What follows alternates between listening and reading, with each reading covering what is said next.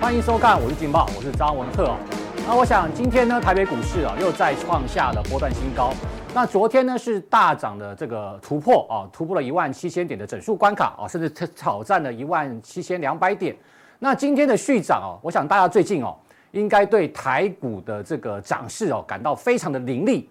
但是哦，呃，根据我的观察哦，呃，不是跟乙哥讲的哦，是乙不是乙哥是社会观察家，我是股市观察家哦，好。根据我的观察，还有我们的很多的这个粉丝啊，还有还有很多的这个跟我们的这个回报哦，他觉得这一波的涨势哦没有错，指数大涨，但是哦他的股票都没有涨，为什么？因为哦这一波叫什么？台股黑令旗啊，黑令旗齐发。什么叫台股黑令旗哦？呃，这也不是我发明的了啊，这是刚刚这个呃金钱豹小编告诉我的，在道教当中哦。黑令旗什么是最厉害的复仇的这个旗帜啊？这个黑令旗一拿出来的时候怎么样？连神都挡不了啊！这个太可怕了啊！这个神来什么？神来杀佛，神来杀神，佛来佛来佛挡杀佛啊！所以这个非常非常的厉害哦。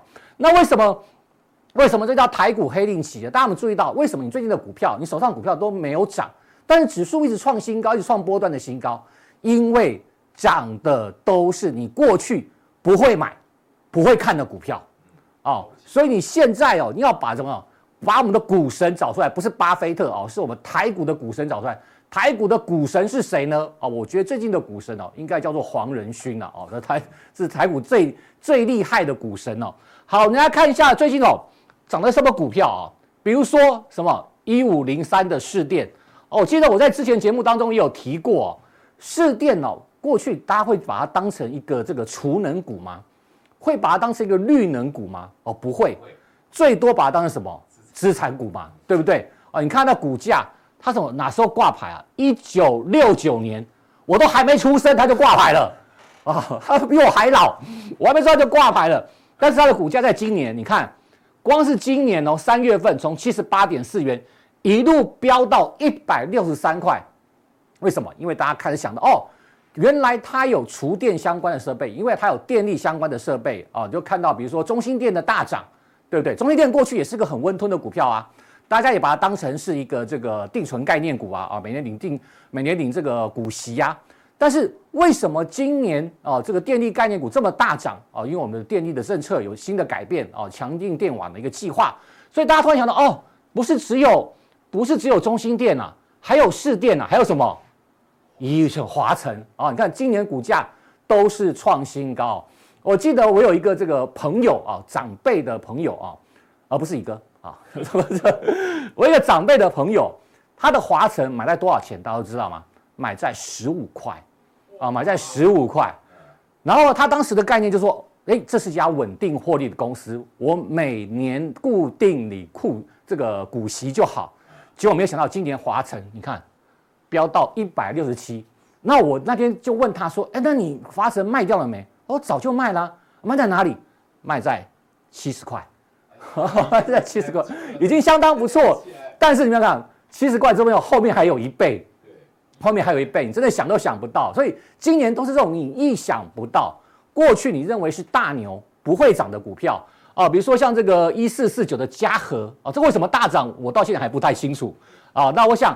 二三八二的广达，这不用我讲了啊！上次我们来节目就有提到，我刚刚讲了，黄仁勋呢，可能今年台股最大的、最厉害的股神。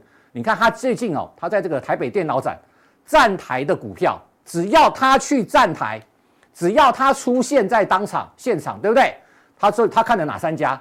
广达、伟创、技嘉三档全部喷出哦，三档全部。所以你真的要找台北股市的股神的话。啊，赶快去问一下这个黄仁旭，下次要去哪一家站台？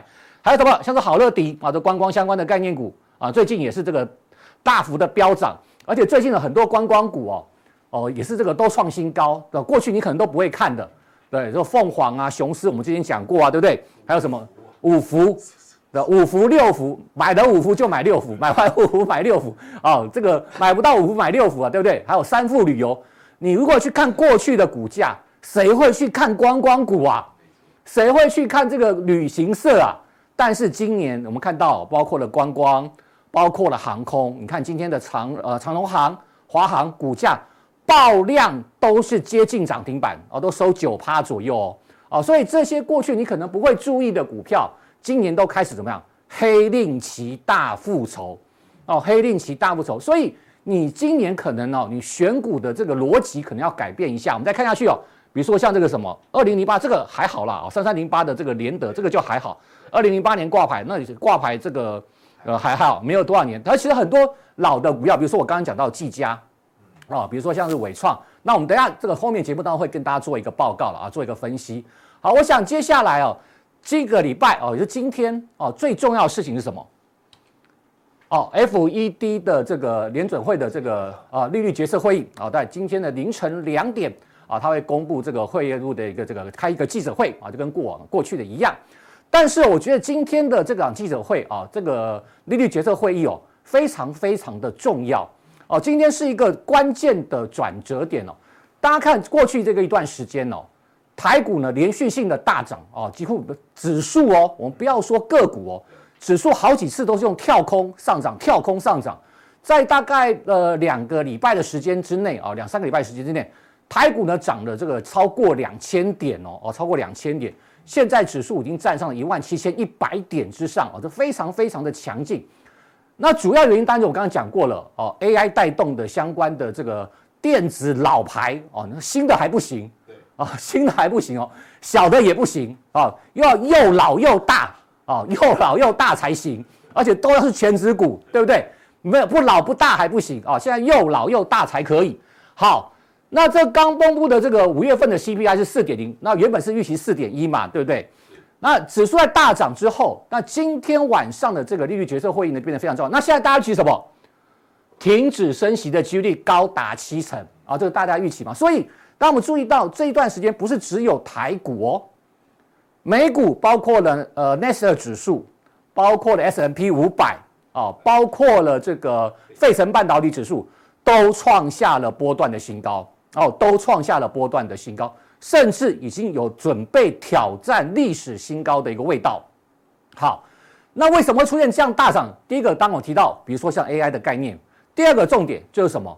大家对于在六月份，也就是今天晚上，联准会呢应该会停止升息啊的预期啊，预期这个预期这个空间，所以呢，这个货币开始呢就不再紧缩，货币政策不再紧缩，那资金开始充裕，所以我们看这一段时间，美国股市大涨，台股也跟着大涨，但是重点是什么？今天我要跟大家特别强调，如果停止升息的话，因为你们这段，我们这段时间已经涨这么多了，啊，涨这么多了。接下来大家不要忘记了哦，下礼拜只有三个交易日哦，再来就是端午节哦，四五六日哦，四天的假期。你想想看，到现是剩到今天为止，剩下几个交易日？剩下五个交易日。我刚说了，如果停止升息，股市将会利多出尽。我要强调一次哦，我不是看空股市。但是短线上确实已经有过热的现象，美股、台股都出现了急拉，对不对啊？指数都创下了波段的新高，这已经反映了这个停止升息的利多。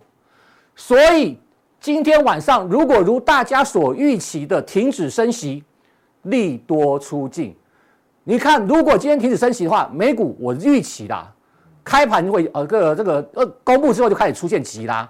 尾盘可能哦，可能就会出现一个高档回档的一个状况。为什么趁着这个利多出来的时候，赶快啊！这些主力拉了那么久，对不对？拉了这么多哦，买了这么多大型股，你知道这个利多出来，是不是要赶快趁这个机会哦获利了结？那更不用说台股了。台股我刚刚讲了，下礼拜又是这个呃端午的长假，然后呢，如果美股今天。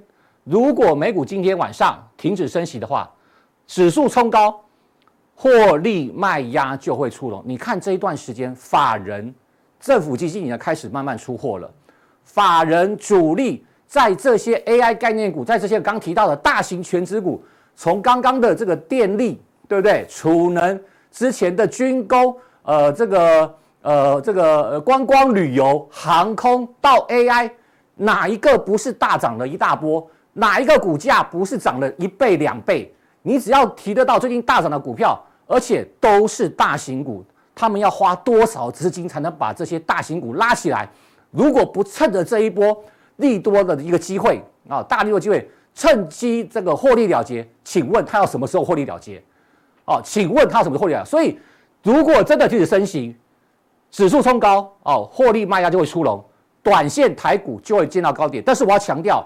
不是结束，是短线上的高点，你要看看看清楚哦。现在台股跟五日线的关系都相当的大哦，哦，台股跟五日线的关系都相当大，更不用说什么这个呃广达、群创啊，哦，都距离无限，这些大型股都距离线五日线有乖离哦，所以就算哦，就算真的符合预期，我认为哦，短线上台股要进到高点。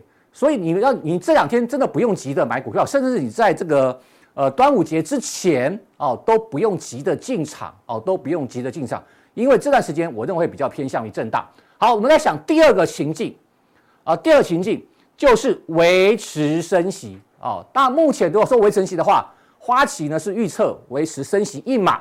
好，假如维持升息一码的话，那怎么样？不如市场预期，对不对？全市场都在预期你怎么样，都在预期你要怎么样停止升息，结果你维持升息，不如市场预期怎么样？失望性卖压出笼，因为你为了升息，表示说你还是需要，你还是需要货币紧缩。假如货币紧缩的话，资金的量能就会这个萎缩，所以失望性卖压出笼，股市回档修正，啊，这是维持升息的一个状况。最后一个最不可能叫什么？降息。这个几率太低了，但是如果出现降息，你也不要高兴啊，哦，你也不要高兴。为什么？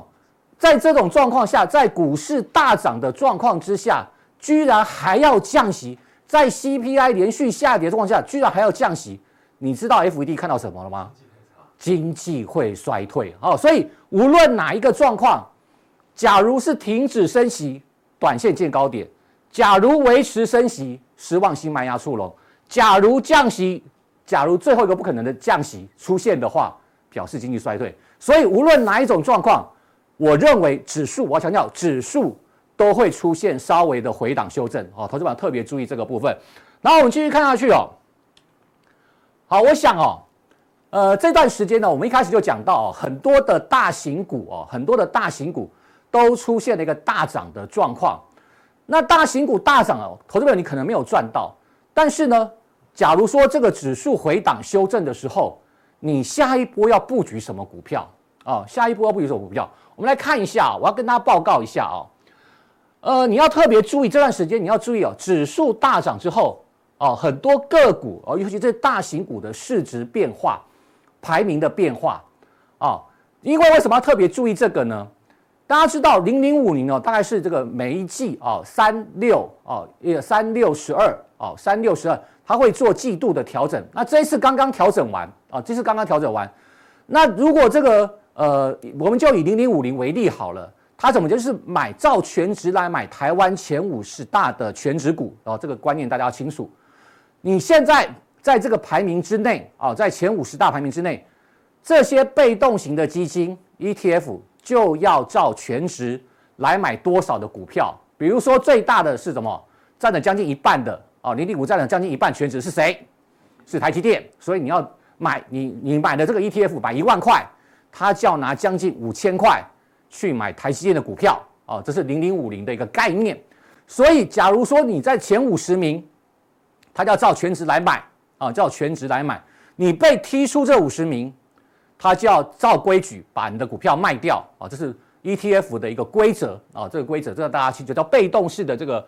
呃，买盘买盘的一个基金哦，好，大家刚刚提到，我们一开始提到最近涨的什么，都是大型的全值股，大型的全值股有很多的股票，投资朋友你要特别注意哦，我们今天讲的非常重要，有很多的股票他们的排名已经出现了很大的改变。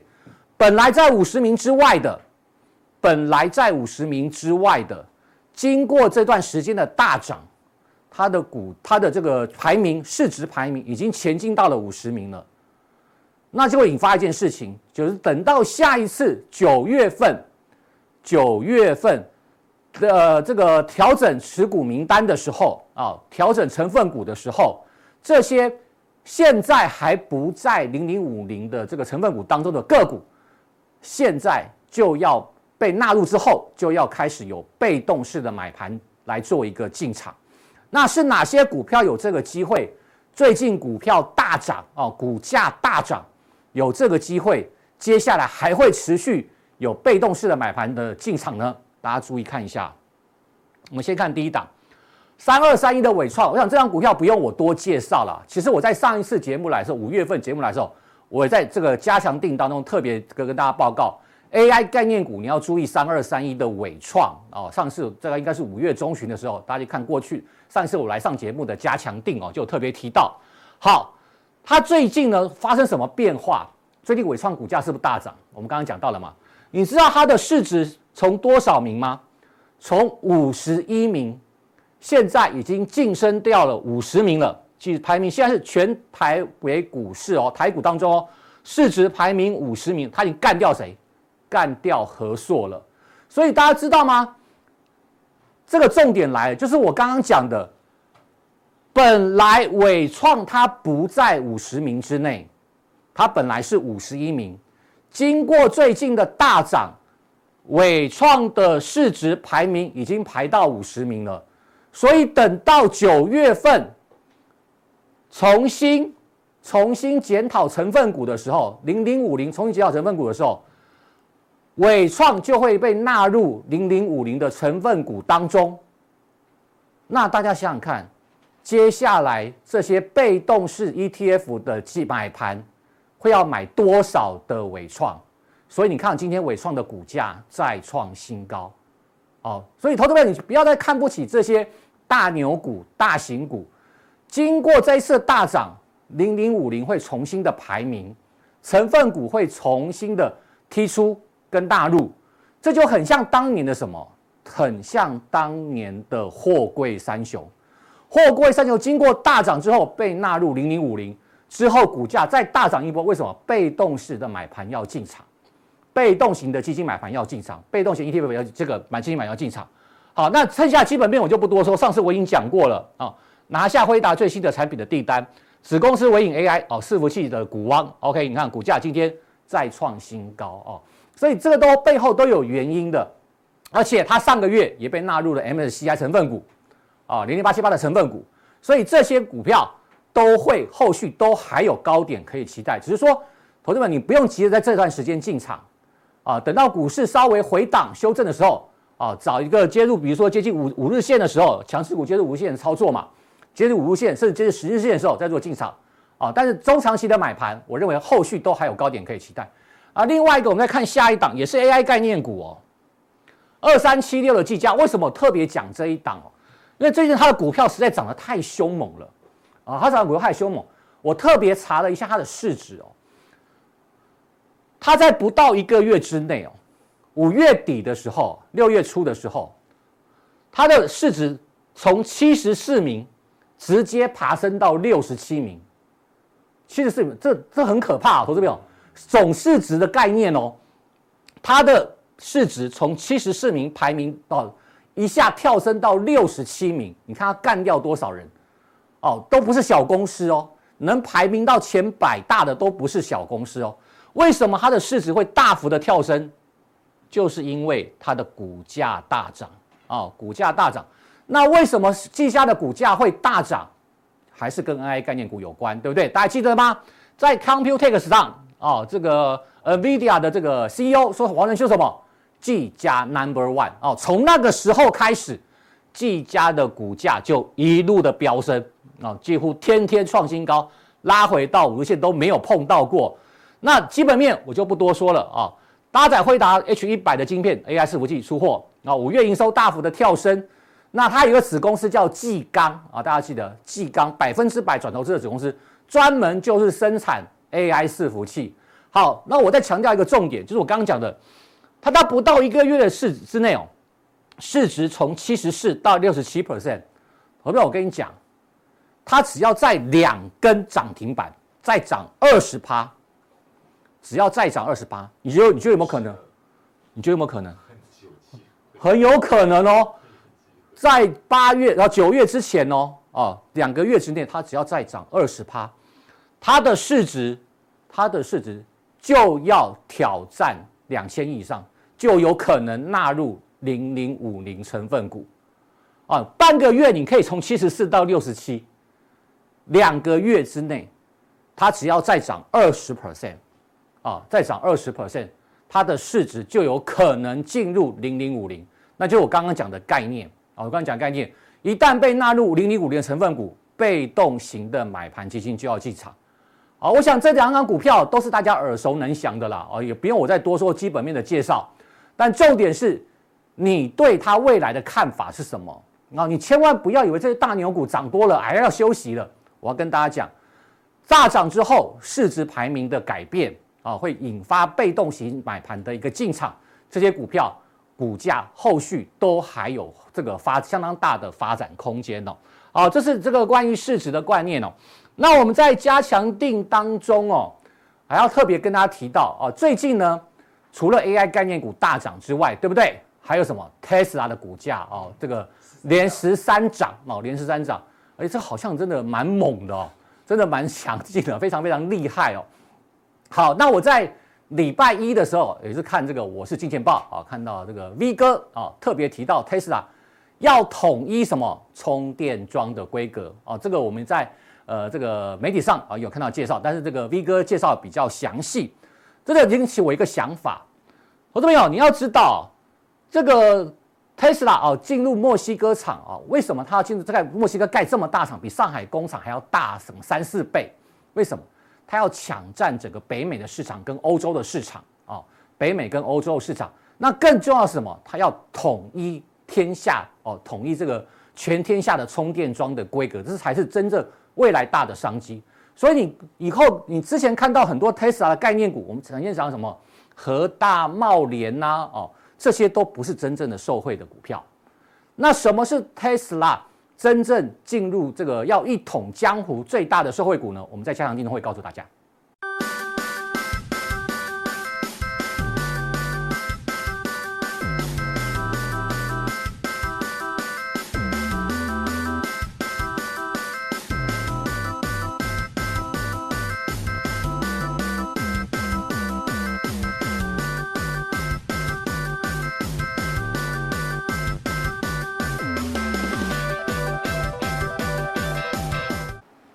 欢迎收看，我是金钱报，那我是段昌文教授，今天来跟各位分享一下啊，最近要到底是不是要升息的问题哦，或者是诶牛市是不是已经成型了哈？那今天我们看到这个啊，呃，这个画面的话啊，似乎好像是一个人可以定全部世界的一个经济情况啊，他出来告诉我们说，哎，这个六月是不会升息的。哦，而且可能七月才会去可才会升息哦。你觉得这些 Fed 的委员到底会不会信他，还是听他的哦？这个有赖可能是明天结果哦才会出现哈。那当然，最近的鸽子满天飞，是因为 S M P 五百已经涨了二十趴以上了哈。那二十趴以上的时候，分析师要跳出来告诉各位说：“哎，大家要小心，可能都会被牛追哦。”呃，恐怕这个是非常危险的一件事情啊，所以我们看一下昨天公布的一个 CPI 年增四趴，连十一降啊，这个可是一个非常好的消息哦。所以 Fed 的话，它到底明天会不会升息？当然，这个啊、衍生性金融操操作的一个交易所就已经公布了说不升息是百分之九十四点二哈。那当然，这个是一个衍生性金融商品交易所它所开出来的行情哦。但是问题是，它不是现，它不是现货，它是它的期货，有有这个变数非常大，非常大哈。那升一码可能百分之五点八，搞不好它赌对了。大家有没有知道说，你去你去你去买乐透彩，赌博是这个比较有可能会赌到，还是这个比较有可能会赌到哈？这个刚好是颠倒嘛，对不对？啊，那我们来看一下说，哎，这个费德的一个传声筒啊，哈，基本上啊，他当然啊也留下了一个伏笔哈，可能很难向公众解释说什么，强调鲍尔正陷入两难了哈。当然，鲍尔也有可能哎违反市场的原则升息，也有可能啊，对不对？那。当然，这个两难的部分的话，我觉得比较比较严重的是在信贷紧缩，而不是在通膨啊。那从美国的房地产市场可以非常容易可以观察得到哈，最近利率实在是太高了，房地产快要崩盘了。那当然，从房地产再来往前面推推通膨，已经被控制在四趴。可能搞不好下个月会连连十二降，这也不无可能的哈。所以如果是这样子的话，当然七月份升息的几率会比六月份来得高，这个任谁都可以猜得猜得准的哈。好，那当然这个美银美林的话，它对于所谓的市场表现的尾端风险啊，这个比重最高的还是来自于高通膨啊，再来才有可能是银行信用紧缩跟全球经济衰退哦。那 AI 科技有没有泡沫啊？其实九趴人，这个搞不好是猜得最准哦。哦，待会我们会介绍一下这个 AI 啊，最近把所有的全球的股票市场往上面推了二十 percent 哎，光一个人来台湾就把台湾的股票市场推破了一万七千点，这个也非常特殊。如果没有，如果我在猜啊，如果他没有来的话。那恐怕不会破一万七哦，哦，这个可能大家应该要小心一下了哈。那再来是美银美林的话，这个基金经理人调查结果，最拥挤交易的前三名的话，当然是做多大型科技股。大家可以看得到，呃，如果那个 A 档 ETF 是大型科技股的话，都是二十趴以上了。那如果是放空中国股票的话，来到十三 percent，这个不晓得是不是因为反中的因素了哈？这个基金经理人搞不好他也也有一半以上的人都在反中哈。再来做多日股，这个是随着巴菲特在在走了哈。那当然日股的部分的话，我们在加强錠的时候啊，我会做一些些的一些啊介绍哈。那当然鸽子满天飞，是不是明天？就会真的哎，就完全停止升息哦，哎，这个可能大家还要再三思一下哈。所以，我们从几位华尔街的投行里面的策略分析师，或者是啊几位专家的话，来看一下，到底美股入牛之后，这入牛是他们讲的啦。那他们讲完之后，我再从他们的嘴巴里面看，是不是他们是认可还是不认可哈？将如何走法？也就是未来到底会怎么个走法？我们来看一下哈。好，那当然这个我们首先来看一下哈，这个啊华尔街的某一家公司啊，它的总裁啊哈这罗罗森伯格啊，他说了哈，投资者预测费德将在本周结束议席上的会议上维持利率是不变的，但是历史表明这个调整是无法保证股市会上涨的哦哦。再来，一九五零年代以来，Fed 十四次升息周期有十一次以经济衰退来告终。我们看这张图形是最简单的哈。呃，如果说这条线图的话，在事件日之前大概六个月左右的话，到达顶端的之后，六个月之后就会碰到萧条期了。这个萧条期在历史以来通常要走一年。那走完一年之后的话，你就你可以知道说，大概一年之后开始 Fed 就会停止升息了。一年之后，六个月，六个月内哦，股市还会再往下走哦，哦，而是而不是往上走哦。所以大家如果看这个图形的话，这是可是专家所根据以往所谓的 Fed 再加上萧条期还是非萧条期的时候所画出来的所有的图形哦。所以这个这张表格告诉我们，现在如果说明天 Fed 如果真的停止升息，大家可能要忍耐六个月的期间，这一段的非萧条期才会结束哦。好，再来我们看一下几家投行啊，它的策略分析师所认为说未来到底牛市该怎么走法啊？好，那我们要呃提醒大家一下哈，当然呃现在多头行情走得非常热哈，有哪一个分析师敢说未来会空头，或者是继续是熊市？哦，很难，非常难哦，恐怕会被追杀哦。那我们看一下这个高盛的策略分析师哈、哦、Costin 哦，S&P 五百将会获得更高的回报哦。他预测哦，今年年底会到四千五百点。如果你相信他的话，可能真的要赶快去买一下 SPY 或者是 VOO 了哈、好，再来美美银的分析师哈、他说困扰美股的熊日熊市啊，已经正式的结束了哦。但是问题在于说，我们看刚刚看到这一页啊，这一页这个专家已经从费德的一个啊、呃、走一个路径啊，来去判断说费德如果最后 last 哦 last 升息完之后的话，也就是停止升息了，诶，可能还要再走六个月哦。哦，六个月内啊，可能不确定性因素还是非常非常高哈、好，那当然，困扰美股的熊市到底是不是已经正式结束？从这位分析师里面来看的话，当然他认为说未来还有继续反弹的空间了啊、哦。所以自一九五零年代以来的资料显示哈、在九十二 percent 的时间里面，S&P 五百实现超过二十趴的反弹之后的话。在十二个月内哦，他是说十二个月，而不是费德所讲的六个月哦，所以六个月之后可能才有可能会再上涨了哈。那但是这个唯一的条件就是费德要停止升息。再来，我们看一下右手边的，右手边是看空的哈，这唯一看空的。其实啊，这一位啊，他之前也是看空，现在反转看多。因为他可能被追杀过哦。那我们看一下右手边的这个 Wilson 哦，一九四零年代以来熊市为例来看跌美股哦。当时 S&P 五百五百五百指数的话上涨了二十四 percent 哦，跟目前很类似哦。然后又跌到新低，新低哦。大家看，大家 我们看一下图图片，应该可能比较清楚哦。越来越多人宣布熊市正式结束哦。你看一下最近投行还有台湾的分析师也说牛市来了。那牛市来了，不就是代表说熊市结束吗？但是由于我们对于二零二三年的这个盈利的预测的话，其实他就认为说他不同意的啊。我们看一下这张图形哦，最清楚哦。上面这个图形的话是一九四五年到一九四九年，这个例子就是这个样子哈。也就是说开始又涨回来。开始又涨回来，结果又创新低了。结果我们看一下最近的啊，二零二零年到二零二三年，诶，是不是上面的跟图呃下面的图形跟上面图形是不是非常非常的接近？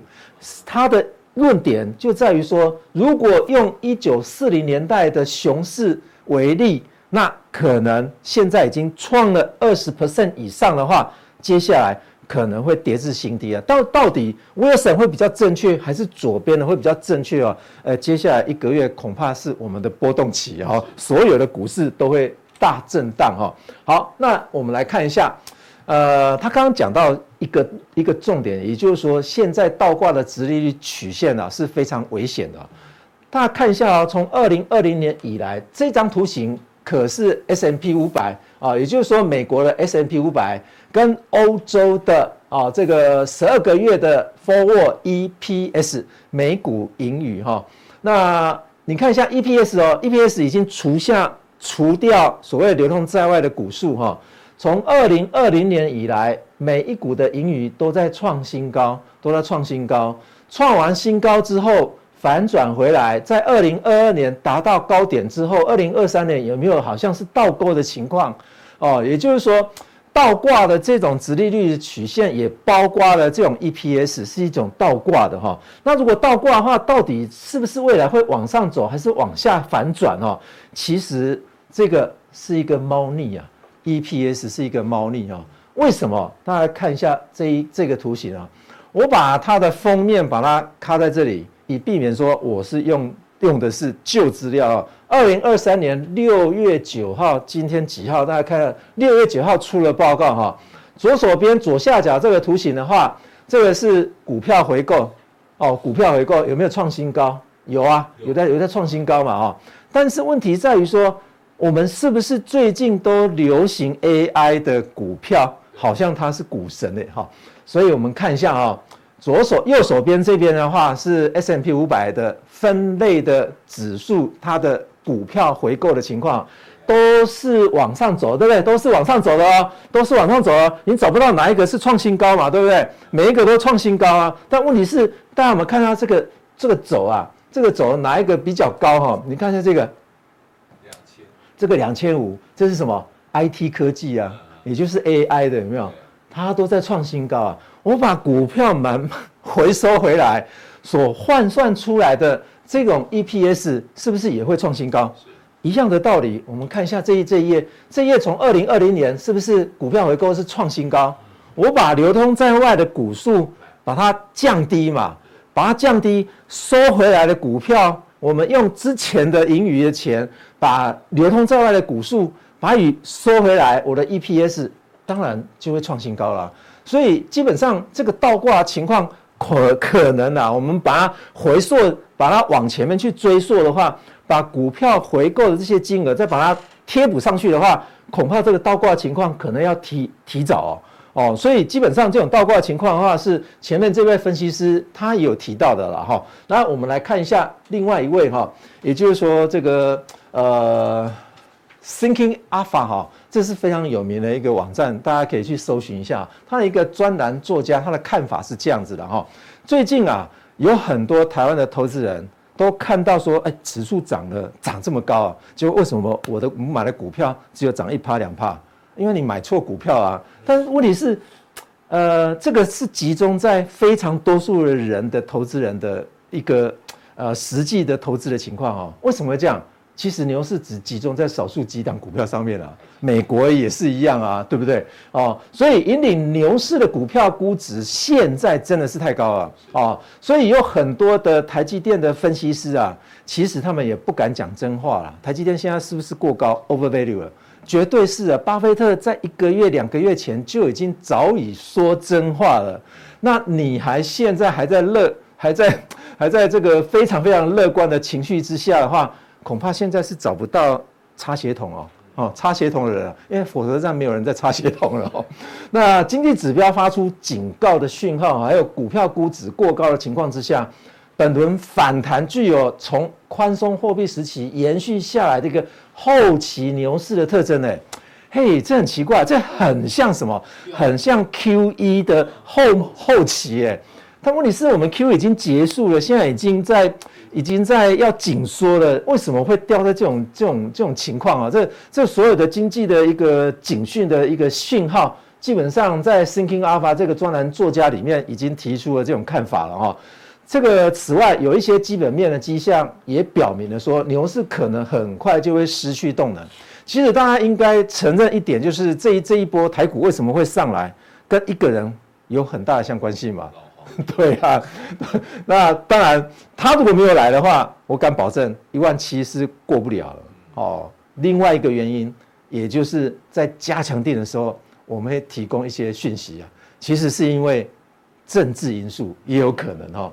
好，当然，投资者往日的一个短浅啊，Fed 啊认为 Fed 的转向是获利的一个关键哦。然而这个。往往是以糟糕的结果来收场哦。那因为殖利率曲线倒挂，往往会预示着未来的经济的痛苦哦。那当然，为什么债券最近啊、半年来会非常夯？其实债券夯就代表什么？代表什么事情？那就是费的那个债券的投资者看到是十二个月多后的经济的痛苦啊。所以你要看到说债券为什么交易这么夯？因为看坏股票，看坏股票就看坏公司嘛。那看坏公司呢，就是看坏经济嘛。那当然，为什么债券会这么夯？其实最近网络上也有流传一则讯息哈，不是说债券大行情要来了吗？费德都还没有降息，还大行情呢。早期的时候，早些的时候，我们在这个节目已经有告诉各位哈，你要买到债券，要突然间。涨上来百分之十的话，你要等到 Fed 要说，哎，降息而不是停息哈。然后再来，而股市多头往往对于市场的情绪和当前的情况的变化做出更多的反应呢。因为股票市场，你看一下电视就知道了，电视有每天在报债券价格吗？不会啊，每天每个小时都在报股市的价格，就知道说股市是一个晴时多云偶阵雨的一个情绪啊。那当然，这个是一个呃长期在 Thinking Alpha 所写的一个专栏作家。我们说他是不是专栏作家？他他搞不好是一个真的是一个名家啊，投资名家啊。那这个可能给大家提供一些资讯来参考啊。那最近台湾也流行了一个金融吹哨者了哈。那当然，这个吹哨者在国外已经非常流、非常流行了哈。只是说，呃，好像在我们华人区，如果有金融吹哨者，大家会叫他说“东厂到了”，不敢当东厂哦。最近你你开车在马路上开的，你也要小心啊，因为东厂很多，因为有人检检举你说，哎，月线。还在那边叫说月线哦三千块，月线真的有三千块吗？月个线就三千块吗？这奇怪，你轮胎如果月线就三千块是吗？这个我从来没有查过了啊。那我们看一下这个奖金啊，增加到五百万了。其实啊，从四百万 增加到五百万，增加一百万，你的风险会加剧啊？为什么？诶，搞不好有一些法规基本上呃不是你在解读了，是政府在解读的。哦，而且搞不好也不是政府在解读了，是有法官在解读了。搞不好也不是法官啊，搞不好是检察官自己在解读了。他解读的这个解释的方法不一样，跟我们的理解能力可能也有很大的一段距离了哈。那到底是不是重赏之下，这种金融吹哨者就可以提高这种破案率哈？破案率可能会增加了，但是对于所谓的真正违法的程度，恐怕是难以控制啊。当然，破案率都是破那种什么什么诈骗的，那诈骗大家都已经习以为常了，都跟上厕所一模一样了。你还检举我去上厕所是违法的，这个可能是一个是一个笑话一则哈。那当然，我们待会可能就是从这个论点来啊，提供给各位一个参考。也就是说，最近 AI 为什么这么夯？搞不好。跟政治因素是有很大的关系哈，所以我们待会加强定，大家有没有觉得说最近啊啊用钱堆成玉山的 AI 啊，这个 AI 啊，早在好几年前啊就已经开始在推了，推到现在，这个最烧钱的就是 AI，那现在想要把之前烧的钱把它捞回来的也是 AI 哦，所以基本上我们待会加强錠里面来看看美国立委们。他们怎么当股神？有没有指标？有的啊，因为它的指标已经先发威了。我们台湾的一些跟 AI 有一点点的连结，就一点点的发威，就开始慢慢发威了。所以待会我们用呃这个美国的呃立委们他们的一些指标来告诉各位如何投资民主党还是共和党。好，我们今天主动定就介绍到这边，谢谢。